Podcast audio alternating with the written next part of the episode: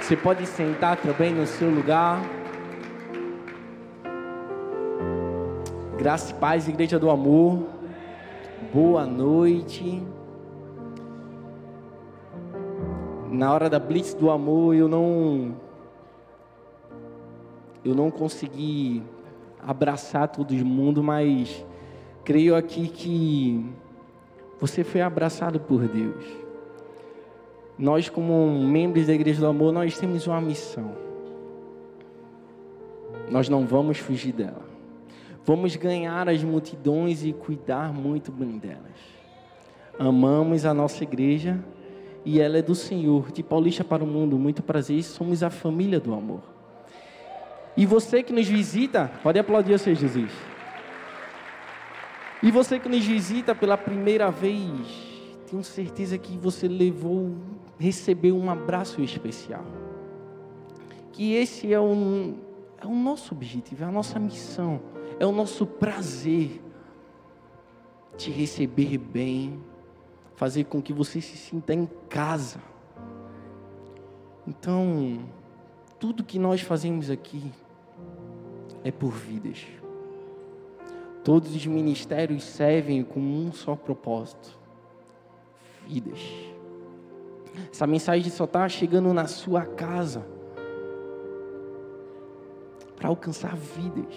Da mesma forma que nós fomos alcançados, que você foi alcançado, que cada um aqui está sentado foi alcançado com esse amor, nós só queremos retribuir isso. Então, mais uma vez, sejam muito bem-vindos. Essa casa é de vocês. Amém? E para quem não sabe, nós estamos, esse mês, como foi falado nos avisos, com uma série de mensagens que se chama Semeando Generosidade, Colhendo Vida. E na semana passada nós falamos sobre. Falamos sobre. A semente, isso. E hoje eu quero falar com você um pouquinho sobre um fruto. Em especial, a uva. Você já deve ter percebido que a uva, ela é, ela é uma fruta muito usada na palavra do Senhor. Ela é simbólica na Bíblia. Os vinhedos que produziam frutos abundantes refletiam a bênção de Deus. Como mostra em Zacarias 8, 20. Porque a semente será próspera, a vide dará fruto, e a terra dará o seu produto, e os céus darão o seu orvalho. E farei o resto deste povo herdar tudo. Salmo 128, 3. Sua mulher gerará filhos como a vinha produz uvas. A uva ela representa a bênção, a presença de Deus, a alegria, e tem muitos outros significados na palavra. E se eu te disser que nessa mensagem que você vai receber hoje, a uva representa a minha e a sua vida. Pois é. E eu quero começar essa mensagem já fazendo uma pergunta, tanto para mim quanto para você. Uma pergunta para nos fazer pensar, refletir. Você já parou para pensar em quem Deus quer que você seja?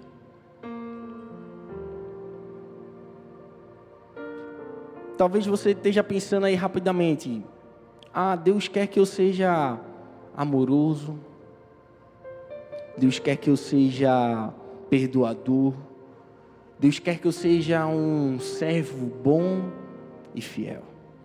Sim, todas essas respostas estão certas. Mas há algo, existe algo que Deus quer e é desejo do coração dele que nós sejamos. É sermos generosos. E a generosidade é uma palavra que vem do latim significa parente, clã, raça, tem raiz indo-europeia, que significa gerar ou fazer nascer. Eu não sei se você sabia, mas no século XVI essa palavra refletia como um senso aristocrático de pertencer a uma linhagem nobre.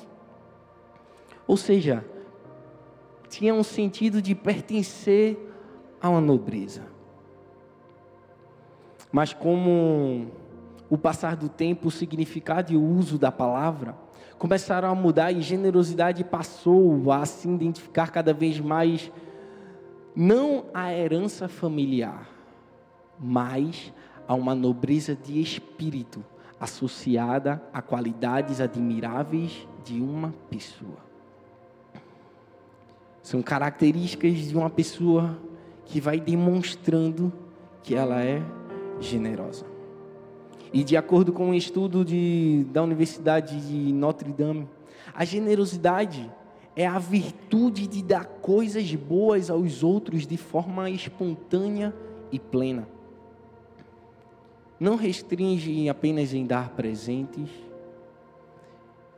em recursos, não, simplesmente ajudar outras pessoas, compartilhando tempo, esforços, energia. Simplesmente como a maioria dos nossos voluntários hoje aqui. Abdicando tempo do seu descanso. Dedicar tempo para abrir uma porta para você entrar. Às vezes, deixar de lado uma preocupação, uma luta que está passando e colocar o melhor sorriso no rosto e te receber com a maior alegria. Isso é ser generoso. É abrir mão de estar sentado em uma cadeira dessa confortável e estar lá fora,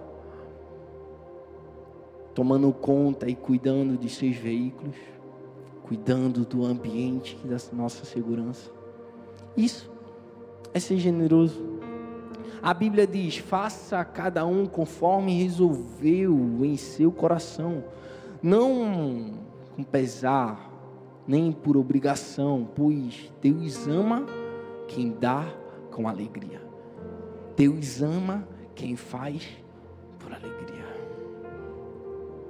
Mas eu também preciso ser realista e dizer que ter um coração generoso não é tão fácil para nós não é tão fácil quanto parece, porque infelizmente nós já nascemos com essa natureza egoísta de pensar só em nós.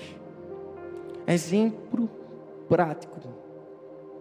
Você que é pai, você que é mãe, ou você que convive com uma criança dentro de casa. A criança, meu Deus, eu dou o exemplo do meu filho Lucas. Acho que sempre eu vou dar um exemplo dele. Mas Lucas, se a gente abrir um biscoito, vou dar só um exemplo, a gente abrir um biscoito. O biscoito está na minha mão, eu abro, dou um biscoito a ele. Ele pega o biscoito, abre o biscoito, come o biscoito olhando para o pacote. Ou seja, olhando para ver o que eu estou dividindo com a mãe e o que eu estou comendo.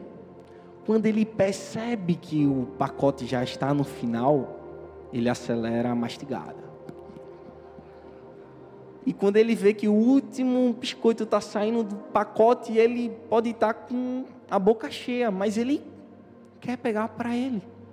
É da natureza humana, nós nascemos já com esse, essa, essa vontade, esse, o egoísmo. Mas isso é ensinado desde pequeno. É aí que nós precisamos ensinar as nossas crianças a dividir, a compartilhar. Mas muito de nós não aprendemos isso quando criança. Mas não se preocupe, porque Deus te trouxe aqui para você receber um intensivão. Deus te trouxe aqui para te dar um intensivão de generosidade. E se você estiver preparado, dá um glória a Deus aí. Aproveitar.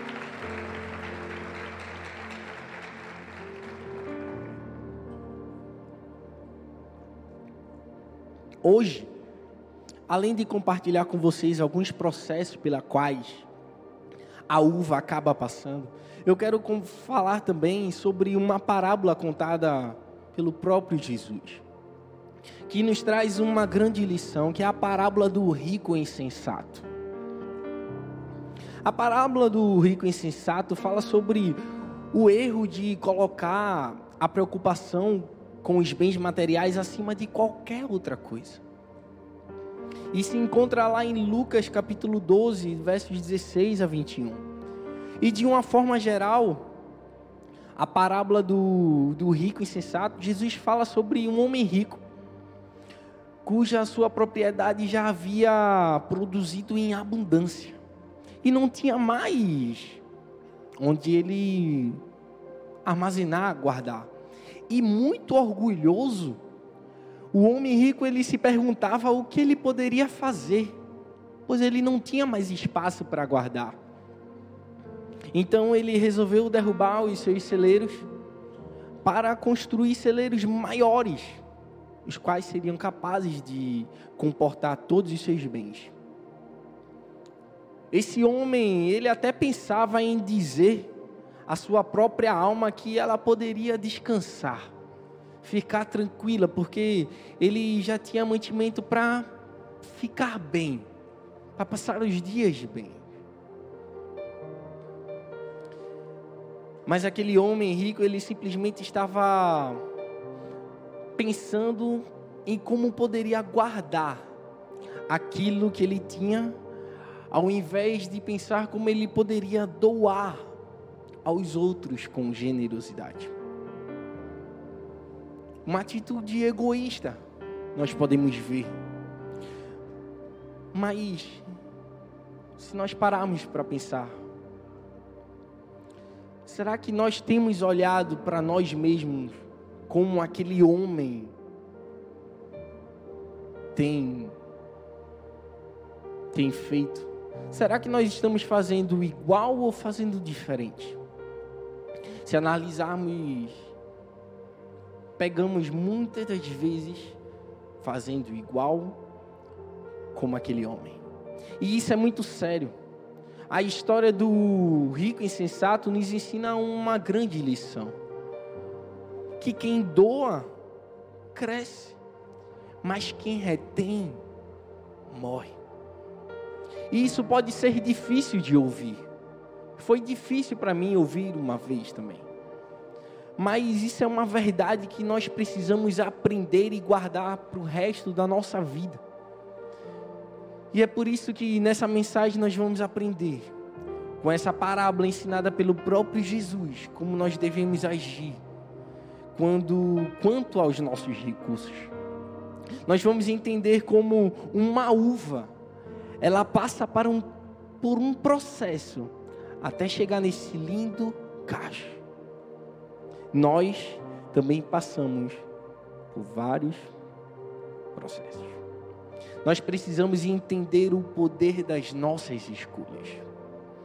Porque todo dia, todo instante, minuto após minuto, somos responsáveis de tomar decisões, fazer escolhas que podem determinar onde vamos chegar amanhã. Então vamos aprender lições importantes que vão nos equipar para escolhermos de acordo com a vontade de Deus. E em primeiro lugar, nós precisamos entender o crescimento dos bagos. Porque hum, nós vimos na quarta-feira passada as sementes. Vocês viram aqui sementes? Não viram uvas para chegar até esse cacho, ela passou por um processo e um processo de crescimento. A uva passa pelo processo de crescimento dos bagos. É um período de grande expansão das uvas, que coincide nos períodos em que as temperaturas estão mais elevadas, mais quentes. Nesta fase, os bagos de uvas crescem do tamanho de maneira exponencial. E os bagos evoluem até atingirem a forma de cacho, fechadinhos. E quando a fruta começa a tomar forma, ela é aí que ela começa a tomar a real forma de um cacho de uva. Em Lucas 12, do versículo 15 a 17, diz: Então lhes disse: Cuidado, fiquem de sobreaviso contra todo tipo de ganância. A vida de um homem não consiste na quantidade dos seus bens. Então lhes contou esta parábola: A terra de certo homem rico produziu muito bem. E ele pensou consigo mesmo: O que vou fazer? Não tenho onde armazenar minha colheita. Jesus contou a parábola do rico insensato quando um homem lhe pediu que ele ordenasse que seu irmão que repartisse com ele a sua herança. E esse homem estava entre uma multidão, não estava sozinho. E ele ouvia as palavras junto com a multidão. Ele ouvia as palavras de Jesus. Curiosamente, Jesus tinha acabado de ensinar para aquela multidão a respeito da importância de confiar num Pai Celestial, a importância de depositar a, no, a confiança num Deus que provê, que cuida de todas as coisas. Mas parece que aquele homem não tinha entendido nada do que Jesus estava ensinando. Ele estava preocupado apenas pelo fato de que seu irmão não estava repartindo a herança por igual. Ele estava preocupado com que o irmão estava roubando ele.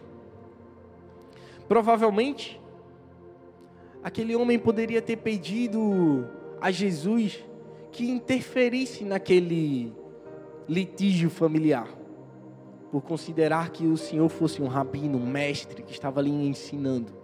Porque naquela época, é, os rabinos, eles às vezes tinham essa autonomia de direcionar, de tomar um, dar uma direção para as pessoas que ele estava ensinando, para os seus alunos. Mas Jesus Cristo se recusou a ser o juiz daquela causa. Na verdade, Jesus não tinha sido enviado pelo Pai para aquele propósito, mas para cumprir uma missão muito mais elevada que aquilo. Era simplesmente buscar e salvar o pecador. Então, logo em seguida, Jesus introduz uma série de advertências sobre cobiça, cuja parábola do rico insensato faz parte. Essa advertência não foi dirigida somente para aquele homem, mas para mim e para você que chegou aqui nesta noite. Deus está nos chamando a crescer. E crescer dói. Assim como as uvas crescem de forma exponencial, Deus quer que eu e você cresça. Mas da forma certa. Em outras, em outras palavras, o Senhor estava dizendo para aquele homem: Ei, peraí. Não. Para de ficar preocupado com essas briguinhas de família.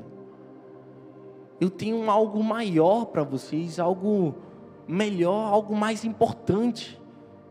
Estou ensinando algo que vocês precisam dar mais importância, que é a vida de vocês. Não com isso que é passageiro O significado dessa parábola do rico insensato fala sobre a tolice de se preocupar demasiadamente com as coisas e os bens deste mundo, visto que a nossa vida é mais importante do que os nossos bens. O significado da palavra do rico e sensato pode ser facilmente entendida diante das palavras de Jesus que falou: porque a vida de um homem não consiste na abundância de suas possessões. Nossa vida não se resume naquilo que nós conquistamos com o nosso suor, não. Não é só isso. Não é somente para isso. A mensagem da parábola é bem clara e adverte para nós não colocarmos os nossos corações nas riquezas, nos nossos bens, naquilo que adquirirmos na terra. E sim em Deus, que é a riqueza mais preciosa que podemos ter. Em Provérbios 11, 24 diz: Há quem dá liberalmente, ainda lhe acrescenta mais e mais. Há quem dá libera, dá, liberalmente, ainda lhe acrescenta mais e mais. Ao que retém, mais do que é justo, ser-lhe-á em pura. Na matemática de Deus, é totalmente inverso aquilo que nós planejamos ou acreditamos ou que nós sabemos. Quanto mais a gente distribui, quanto mais a gente dá, mais nós temos, mais nós somos abençoados mais ele multiplica. Quanto mais a gente semeia, mais a gente colhe. As sementes que se multiplicam não são aquelas que nós comemos, e sim aquelas que nós plantamos. É isso que nós precisamos entender. Quando falamos que a generosidade é um ganho e não uma perda, nós precisamos lembrar que a generosidade não se trata em distribuir uma quantidade extra de dinheiro, não. Trata-se, na verdade, de reorientar o nosso coração, o nosso pensamento, de modo que ele transmita aquilo que vem do coração de Deus. Nós precisamos lembrar, por mais que eu e você tentamos guardar tudo para nós mesmos, um dia isso irá passar. É uma frase popular que diz: quem guarda com fome, o rato vem e come. Isso é uma pura verdade. Generosidade é a capacidade da gente partilhar acima de qualquer interesse próprio. Vem diretamente de Deus, do coração dele porque somente Deus é bom. E quando nós estamos nele, nós recebemos o coração dele. E nós podemos agir como ele. E o nosso maior ganho não é meramente os nossos bens, porque tudo é passageiro. Mas o nosso maior ganho é aquilo que é espiritual, como as vidas como as pessoas como que nós alcançamos como evangelho com a nossa com a palavra de Deus. São as vidas. Por isso o tema dessa mensagem é semeando generosidade, colhendo vida, porque todas as vezes que nós nos dispomos a ser generosos, nós na verdade estamos sendo missionários no reino de Deus. Repito, da mesma forma em que eu fui alcançado por uma semente de alguém que eu nunca vi, nunca conheci. A mesma forma que você foi alcançado por uma semente. Nós estamos aqui para isso, para semear e junto nós escolhemos as vidas que Deus tem colocado no nosso coração. Eu gostaria de ilustrar uma história um pouco engraçada, mas que vai falar muito aos nossos corações. Havia uma igreja cujos membros não costumavam muito contribuir. Por isso, eles não tinham recursos para melhorar as cadeiras onde eles sentavam, consertar os ventiladores quebrados, ajeitar o retroprojetor. Eles não tinham muitos recursos porque a igreja não contribuía. Então, durante uma semana de oração, o pastor daquela igreja, ele fez uma reunião, reuniu todos os membros presentes e cantando louvores, hinos, louvores intencionais para o momento em que ele queria levar para a palavra que ele queria trazer. Ele adiantou que estava pensando em fazer uma reforma no templo. E ele já organizou todo o orçamento e já dividiu tudo e simplesmente passou o valor para para as pessoas e abriu para que cada um que tivesse com o coração aberto e disposto a estar ajudando entregasse aquilo que que eles pudessem devido às suas condições. E então os mais pobres começaram a se levantar primeiro, assumindo um compromisso de entregar aquilo que estava em seu coração, aquilo que estava em suas condições. E começou um por um. E um homem muito rico, dono de muitas propriedades, se levantou e todos esperavam que ele desse a maior oferta. E simplesmente ele era muito avarento e falou: Eu ajudo e contribuo com 50 reais. Mas antes que ele terminasse a sua frase, ou o que ele tinha para falar, um pedaço de ripa que estava apodrecendo no teto acabou quebrando e caindo, bateu na sua cabeça. E naquele momento, ele pensando que aquilo era um castigo divino, ele simplesmente, não, tá bom, ok, eu vou dar 500 reais. E naquele exato momento, um irmãozinho que conhecia, que sabia das suas condições, sabia que ele poderia dar muito mais meio que escondidinho, ele gritou lá do fundo: Bate mais nele, Senhor. Bate mais que ele solta mais dinheiro.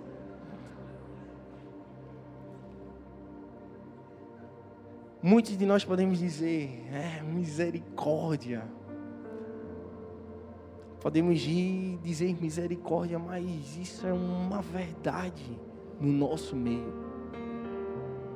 Será que nós estamos dando Será que nós estamos entregando aquilo que realmente Deus tem colocado em nossas mãos? Aquilo que Deus tem nos dado de condições? Será que nós estamos abrindo a nossa casa para receber pessoas para ouvir uma palavra em uma célula?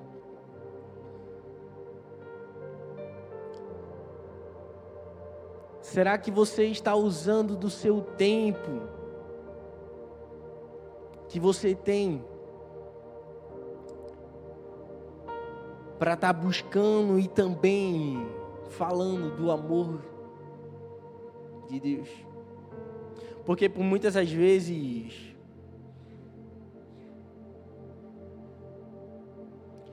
nós gastamos mais tempos com coisas que não nos edificam. E perdemos tempos de buscar a presença, de aprender da Sua palavra, de evangelizar, de falar do amor de Deus para as pessoas que estão do nosso lado.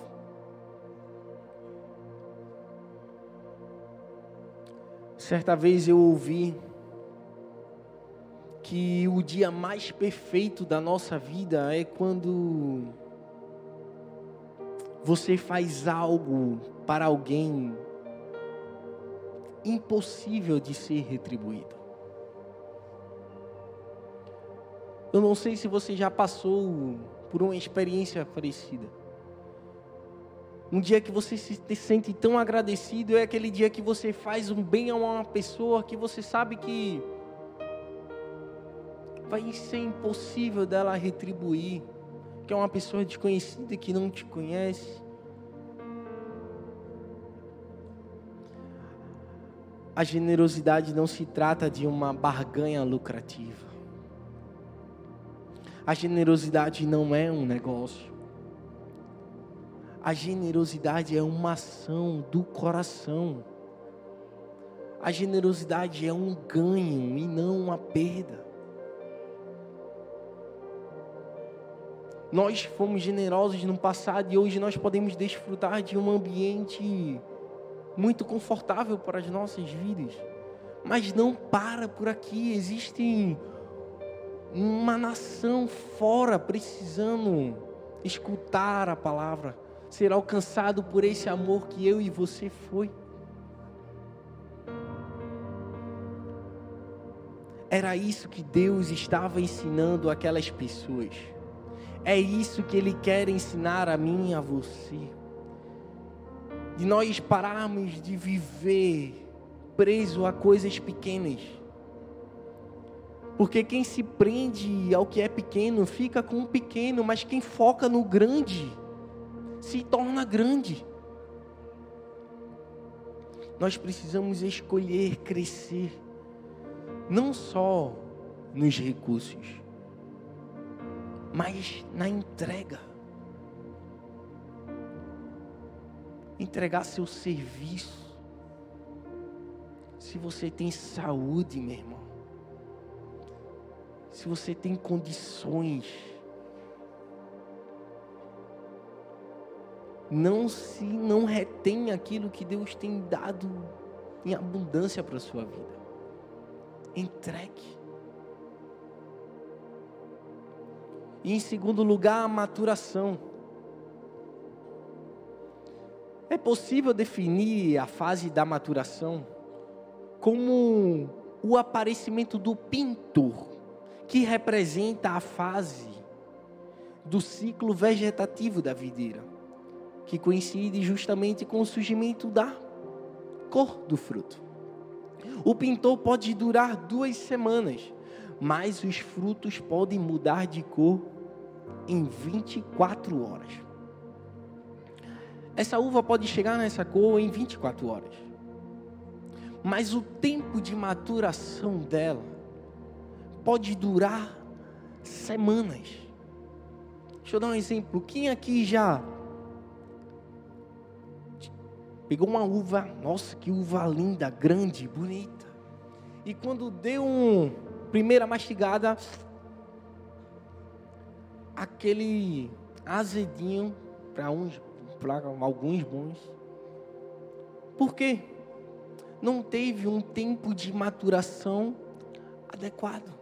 Ou seja, ela parece que está pô, mas não tá. Na vida não é só crescer, mas também amadurecer. Como assim, pastor? Crescimento não é sinônimo de maturidade. A uva cresce, mas só depois ela amadurece. E da mesma forma é na nossa vida. Tem gente que é até grande em estatura, mas é muito pequena em sabedoria. Tem gente que é grande em estatura, mas é pequena na sua maturidade. O rico insensato já era um homem adulto, mas ele era imaturo. Nos versículos 18 e 19 do capítulo 12 de Lucas diz: Então disse: Já sei o que vou fazer. Vou derrubar os meus celeiros e construir outros maiores. E ali guardarei toda a minha safra e todos os meus bens. E direi a mim mesmo: você tem grande quantidade de bens armazenados para muitos anos. Descanse, coma, beba, alegre-se. Aquele homem, ele era gigante em riquezas, mas um bebê no sentido de generosidade. Mas você sabia que existem gente aqui dentro e fora da igreja que são gigantes em recursos, mas simplesmente não são maduros no ato de doar. O rico insensato da parábola de Jesus não apenas demonstrava avareza, mas também egoísmo. E em nenhum momento ele pensava em repartir. Em nenhum momento ele pensou em dividir. Em nenhum momento ele pensou em ajudar o próximo com os seus recursos. Ele simplesmente pensou em reter, em guardar. Todo esse comportamento egoísta e soberbo também se harmonizava com a sua ingratidão a Deus. Porque em nenhum momento ele reconheceu que o que ele tinha vinha de Deus. E em nenhum momento ele deu créditos, ou deu honra, ou deu glória a Deus por tudo o que ele conquistou. Ele simplesmente falou que ah, o que eu consegui guardar, o que eu consegui encher, o que eu conquistei, o que eu estou conquistando já não cabe mais aqui. Eu, eu, eu. O rico insensato, ele caiu no erro de pensar que ele era o senhor de si mesmo. Ele simplesmente juntou seus bens, contando que, confiando que com os seus bens ele tinha muitos e muitos anos de vida. Só uma pessoa imatura que só pensa em si pensa dessa forma. Ele pensou que tinha o controle dos dias na sua vida. Ele pensou ser completamente independente de Deus, e esse foi o seu maior erro achar que não dependia de Deus. Mas o que mas o Deus que pensou que ele pensou que não dependia, que não precisava depender dele. Aquele Deus estava requerendo a sua alma naquele mesmo dia. Curiosamente, isso não aconteceu depois de muitos anos, como ele planejava. Como ele planejava muitos anos de descanso, de paz, não. Deus requisitou a sua alma naquele dia, naquela mesma noite. O rico na parábola ele era ganancioso e obcecado por aumentar e acumular mais riquezas mas no final a sua ganância levou a negligenciar os valores mais importantes da sua vida, como a bondade e a generosidade de Deus. Ele simplesmente deixou de lado tudo aquilo que Deus um dia te preparou para a sua vida e cegou os seus olhos, não enxergou a grandiosidade de Deus, o que Deus tinha feito em sua vida e simplesmente achou que era tudo mérito dele, tudo aquilo que ele estava conquistando com suas próprias forças. E o que eu posso te dizer que é que sem generosidade nós não podemos dizer que nós somos espiritualmente maduros. Você pode até ficar impressionado com essa verdade, mas a generosidade é um traço do caráter presente em todo crente. Se a generosidade não faz parte da sua vida, se ser uma pessoa generosa, que não é avarento, não faz parte da sua vida, então está faltando algo de Deus na sua vida. Porque a generosidade é a pedra angular de uma vida abençoada. É a parte mais importante para se ter uma vida abençoada, pois ela demonstra quanto a, quanto a nossa alma e a nossa condição espiritual está depositada nas mãos de Deus. E eu sei que os nossos padrões de maturidade mudaram com, com o passar do tempo. E temos a mania de medir a maturidade das pessoas pelo modo como que elas se vestem, com o modo que elas se, se falam ou operam. Mas se voltarmos para a Bíblia, ela nos mostra que as pessoas que vivem ao redor da igreja primitiva reconhecia os crentes não por causa das suas roupas, por causa das suas falas, não, mas por causa principalmente da sua generosidade. Está lá escrito em Atos 4, 32 a 37 que diz: Da multidão dos que creram, uma era a mente e um o coração. Ninguém considerava unicamente uma coisa, sua coisa alguma que possuísse, mas compartilhavam tudo o que tinham. Com grande poder, os apóstolos continuavam a testemunhar da ressurreição do Senhor Jesus, e grandiosa graça estava sobre todos eles. Não havia pessoas necessitadas entre eles, pois os que possuíam terras ou casas as vendiam, traziam o dinheiro da venda e o colocavam nos pés dos apóstolos, que os distribuíam segundo a necessidade de cada um. José, um levita de Chipre, a quem os apóstolos deram o nome de Barnabé, que significa encorajador, vendeu um campo que possuía e trouxe o dinheiro e colocou aos pés dos apóstolos. Uau! Esse é o poder de uma igreja que tem um coração generoso, de mudar a realidade da sua comunidade. E eu creio que essa igreja é uma igreja generosa. Porque a partir do, do nosso ato de generosidade, nós temos famílias aqui que são abençoadas mensalmente. Tem tido apoio tanto espiritual mental.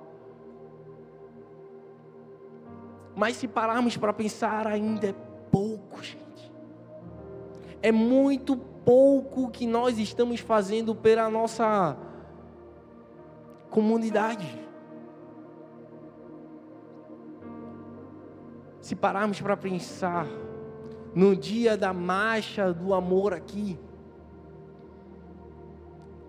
esse altar não era para ter espaço para uma pessoa pisar, de tantos alimentos que nós poderíamos arrecadar.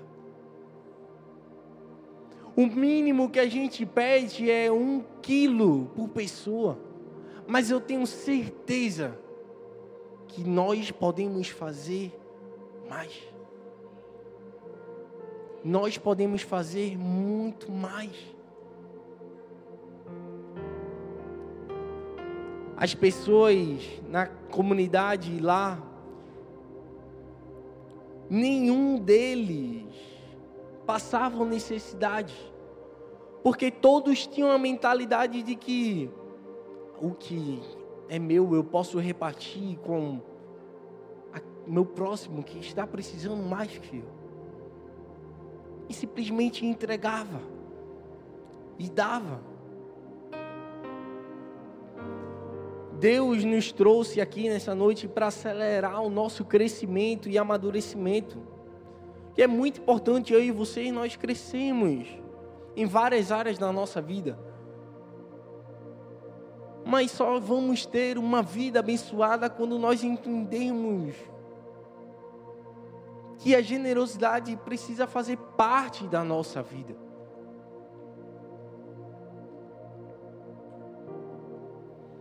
A verdade é que Deus quer derramar prosperidade sobre sobre nós, sobre a sua igreja. Mas enquanto nós não entendermos essa mentalidade de sermos generosos, de dar, sem esperar um retorno, nós não vamos alcançar a plenitude e a prosperidade do nosso Deus. Vamos continuar presos às coisas pequenas desse mundo. Nós precisamos crescer. E esse é o tempo de maturação na nossa vida. Jeremias 29, 11 diz: Porque sou eu que conheço os planos que tenho para vocês, diz o Senhor. Planos de fazê-los prosperar e não de causar dano, planos de dar a vocês esperança em um futuro. Nossa vida está projetada pelas mãos de Deus. E acabamos de ler que são planos que vai nos trazer esperança para o nosso futuro, que nos traz esperança. Mas se continuarmos presos às coisas pequenas dessa terra, nos prender àquilo que, ah, eu, eu preciso. Eu acho que vai fazer falta para mim. Nós simplesmente estamos forçando a Deus fechar as janelas dos céus para as nossas vidas.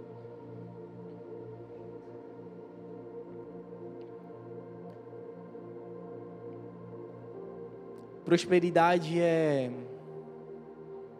aptidão, recursos, força, sabedoria para criar resultados positivos. É a luz na escuridão.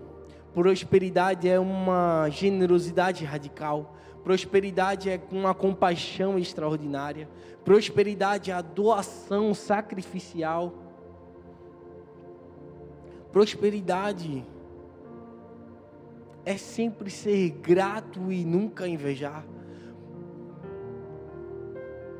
Prosperidade não é estar se vangloriando, mas celebrar com os outros e olhar para um futuro.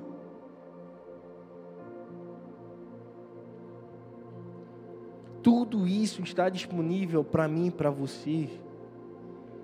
Deus quer que nós sejamos prósperos.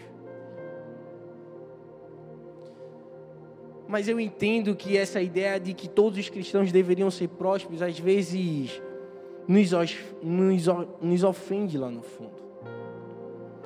Parecendo ser arrogante e orgulhoso essa, essa declaração. Mas é uma verdade de Deus para as nossas vidas. E com isso eu não quero dizer que todos nós vamos ser ricos, não. Até porque riqueza e prosperidade são duas coisas completamente diferentes. E eu vou te explicar, porque pessoas ricas sem Jesus, elas fundamentam sua identidade a partir daquilo que elas possuem: casas, carros, iates.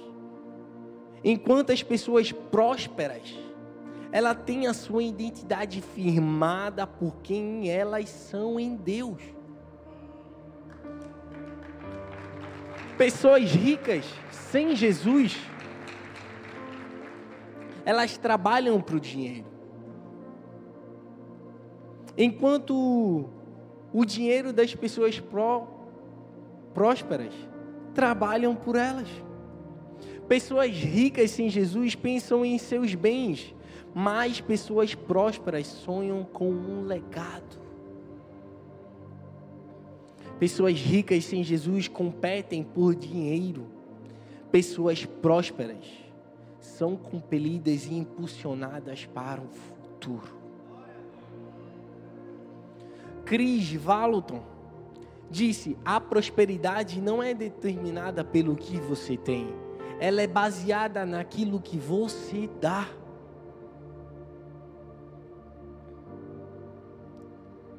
Mas a verdade é que conforme nós aprendemos a administrar o nosso dinheiro, confiar em Deus, o dízimo está no topo da nossa lista. Mas existem pessoas que pensam que dizimar é, é ser generoso. Não. Dizimar é ser obediente. Ser obediente a, ao nosso Deus. Deus, Ele é o dono de tudo. Somos simplesmente mordomos daquilo que Ele coloca em nossas mãos. E nós, Ele é muito, gente, Ele é gentil demais. Ele nos dá 90% de tudo para, e nos dá liberdade para a gente administrar.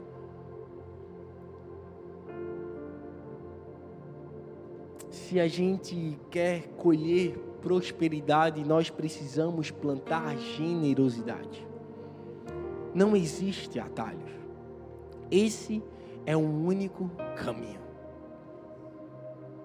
Da mesma forma que essa uva, para ela ter um sabor doce, gostoso, ela tem um tempo de maturação. E os especialistas eles falam que se nós não temos cuidado na forma em que é administrada, quiser adiantar o processo ou faltar com algo, nós simplesmente estamos comprometendo o seu fruto. Existe um tempo em que nós estamos passando, um processo em que nós estamos agora aprendendo em Deus a sermos generosos. E em terceiro, finalmente, o fruto. Para que um suco tenha qualidade e notas únicas, é fundamental que se garanta que cada fase do processo do ciclo das uvas seja respeitado. Caso contrário, as uvas podem ter a sua saúde e qualidade comprometidas. Depois de crescer e amadurecer até chegar na cor certa, cor ideal, finalmente nós temos o fruto. E agora nós vamos ver o que aconteceu com o rico insensato. No versículo 20 a 26 diz: Contudo, Deus lhe disse: Insensato, louco, esta mesma noite a sua vida lhe será exigida. Então, quem ficará com o que você preparou? Assim acontece com quem guarda para si riquezas, mas não é o rico para com Deus.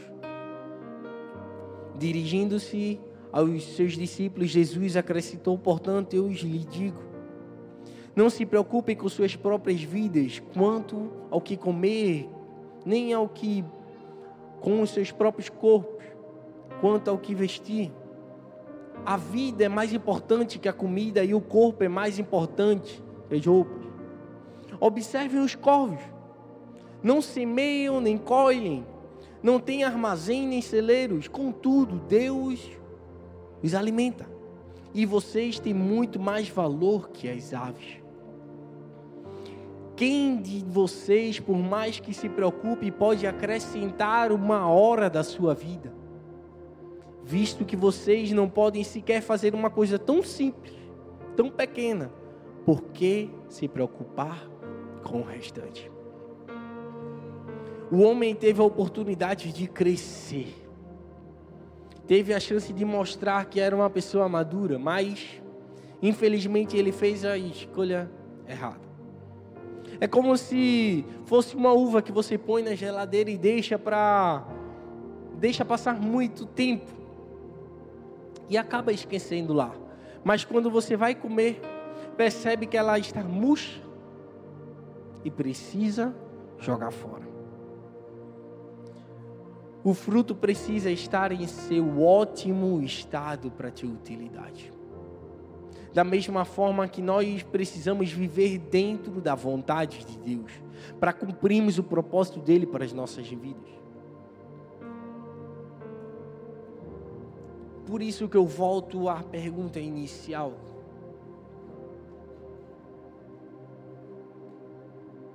Você sabe o que você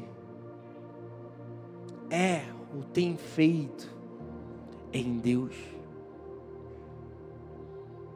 Será que você está dentro do propósito pelo qual você foi criado? Hoje você vive aquilo que Ele projetou para a sua vida? Nós não podemos ser como o rico insensato, mas temos que reconhecer cada dia nossa total dependência de Deus. A bem-aventurança da nossa vida não é garantida pelo acúmulo de tesouros.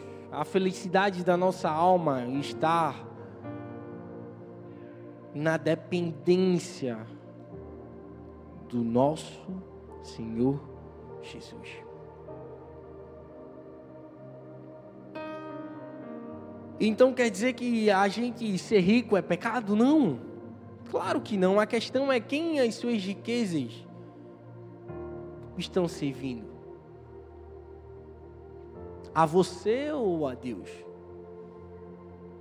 Porque a Bíblia não ensina que ser rico é pecado.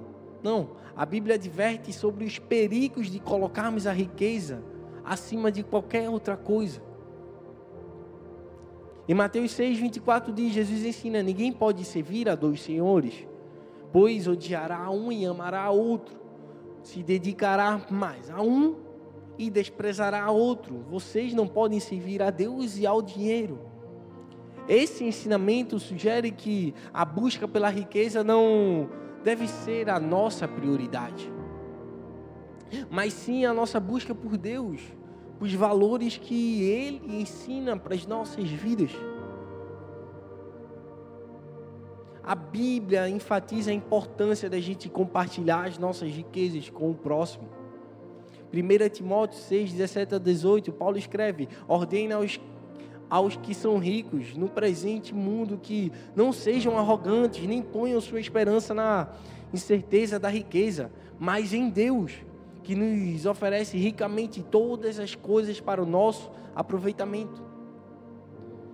Ordena-lhes que pratiquem o bem, sejam ricos em boas obras, generosos e prontos para compartilhar. Pronto. A Bíblia não condena a riqueza em si, mas nos ensina a buscarmos valores mais elevados e a usarmos os nossos recursos para o bem, ajudar aos outros, para a honra e glória do nosso Deus. Gênesis 1, 26. Então Deus disse: façamos o homem à nossa imagem e nossa semelhança. E se eu perguntasse a vocês, nós fomos criados. Para quê? Eu acredito que de forma unânime todos podem ter pensado para a honra e glória do nosso Deus.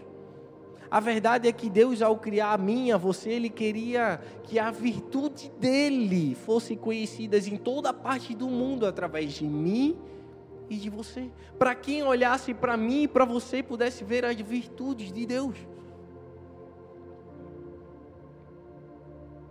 Mas será que é isso que nós temos mostrado? Temos revelado o nosso Deus generoso através das nossas vidas.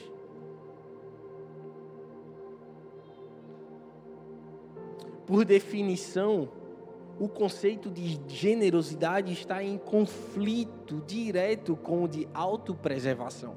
Vou explicar. Isso porque ser generoso é preciso a gente amar o outro mais do que a si mesmo. E daí nós somos desafiados a ser generosos. Pois o nosso velho homem insiste em querer aparecer. Nosso coração fica apreensivo. Nós temos medo de que algo nos falte. Nós encontramos razões para justificar que o outro ou a igreja não precisa daquilo ou não merece isso, ou não merece o que você tem para dar.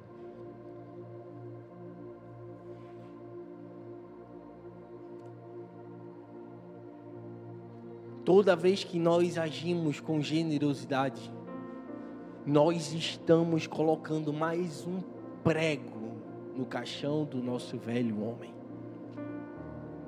Cada vez que nós agimos com generosidade, nós prendemos de uma forma que o nosso velho homem não venha a existir, não venha a aparecer mais. E essa é uma grande verdade. Mas muitos são incapazes de ser generosos porque ainda são escravos das coisas. São escravos dos seus bens. Assim como o rico insensato ele estava escravo dos seus bens. Muitas vezes pensamos assim: ah, vou comprar mais algo para mim, algo que eu não preciso tanto, mas eu quero muito. E o dízimo a gente eu dou próximo mês. Nós investimos nosso tempo em ir para o shopping, assistir um filme, passear, em se divertir. Mas não queremos investir duas horas dos nossos dias na casa do Senhor. Nós não queremos investir duas horas ou uma horinha do nosso dia em abrir a nossa casa para receber uma abrir uma célula.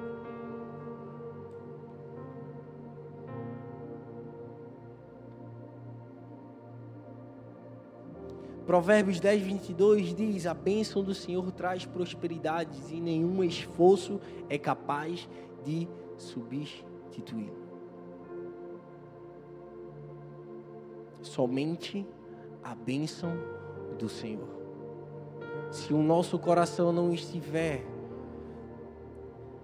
focados em Deus, todos os nossos esforços vão ser em vão, nós vamos cansar e nós não vamos alcançar a bendita da prosperidade. Se você quer ser mais parecido com Deus, você precisa ser generoso. Porque a generosidade de Deus pode ser vista ao nosso redor.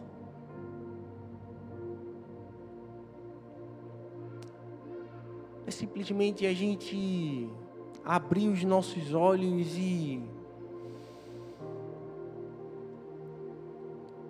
respirar esse ar que é de graça. Ele não nos cobra nada. Enquanto muitos estão aparelhados, lutando para ter isso aqui, ó, que nós temos. E por muitas vezes nós somos ingratos e não, não enxergamos o Deus generoso, o Deus generoso que nós temos a saúde que Ele nos dá. De olhar para esses frutos de criação dEle. Olha que perfeição, gente.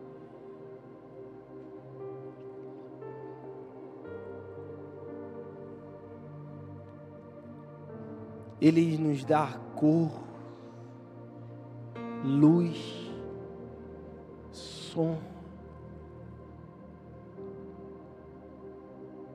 E a oportunidade de podermos saborear tudo que Ele criou. Diante de tamanha generosidade, nós só podemos dizer graças a Deus pelo seu dom indescritível. A verdade é que a generosidade é um atributo de Deus e nós, como seus filhos, nós precisamos dela. Porque se nós precisamos mostrar ao Pai, porque nós precisamos ser parecidos com Ele, nós precisamos ser generosos como Ele é, como Ele foi pelas nossas vidas. Deus nos convida a ter um coração generoso nesse mundo ganancioso.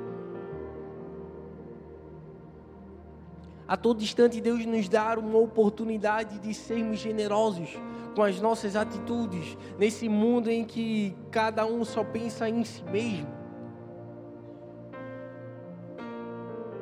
O maior exemplo disso, o mais prático, é no trânsito. Quanta oportunidade nós temos de ser generosos, de dar a vez, mas por egoísmo, por ego, por arrogância nossa, nós implicamos e fechamos e trancamos e discutimos.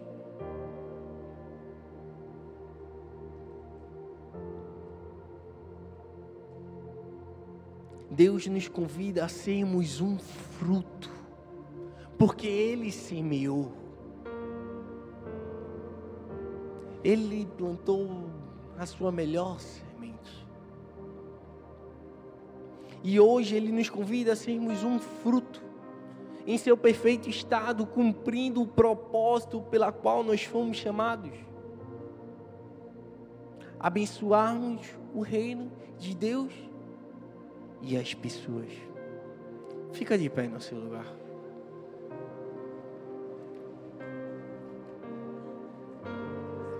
Certo homem, perto de morrer, ele fez três pedidos. Primeiro, que seu caixão fosse carregado pelos melhores médicos da época. O segundo, que os tesouros que ele tinha fossem espalhados pelo caminho até o seu túmulo. E o terceiro, que as suas mãos ficassem no ar, fora do túmulo e à vista para todos. Alguém surpreso perguntou: Mas quais são os motivos? E ele respondeu: Primeiro, eu quero que os melhores médicos carreguem o meu caixão para mostrar que eles não têm o poder para me curar na face da minha morte. Segundo, eu quero que o chão seja coberto pelos meus tesouros para que todos possam ver que meus bens materiais aqui conquistados ficam aqui. E em terceiro, eu quero que as minhas mãos fiquem para fora do caixão, de modo em que as pessoas possam ver que com as mãos vazias eu vim. E saímos de mãos vazias para morrer. E nós não levamos nada de material daqui. Esse homem, ele com certeza aprendeu a ter um coração generoso. E esse é o nível de entrega que Deus quer para mim e para você nessa noite. Deus é generoso. Ele poderia ter feito apenas uma só cor, mas ele fez um arco-íris. Ele criou tantas coisas, ele poderia ter criado apenas uma ave, mas ele fez todos os animais, todos os tipos de peixes, mamíferos. Ele poderia ter feito uma só comida, um só tipo de pessoa, mas imagina só.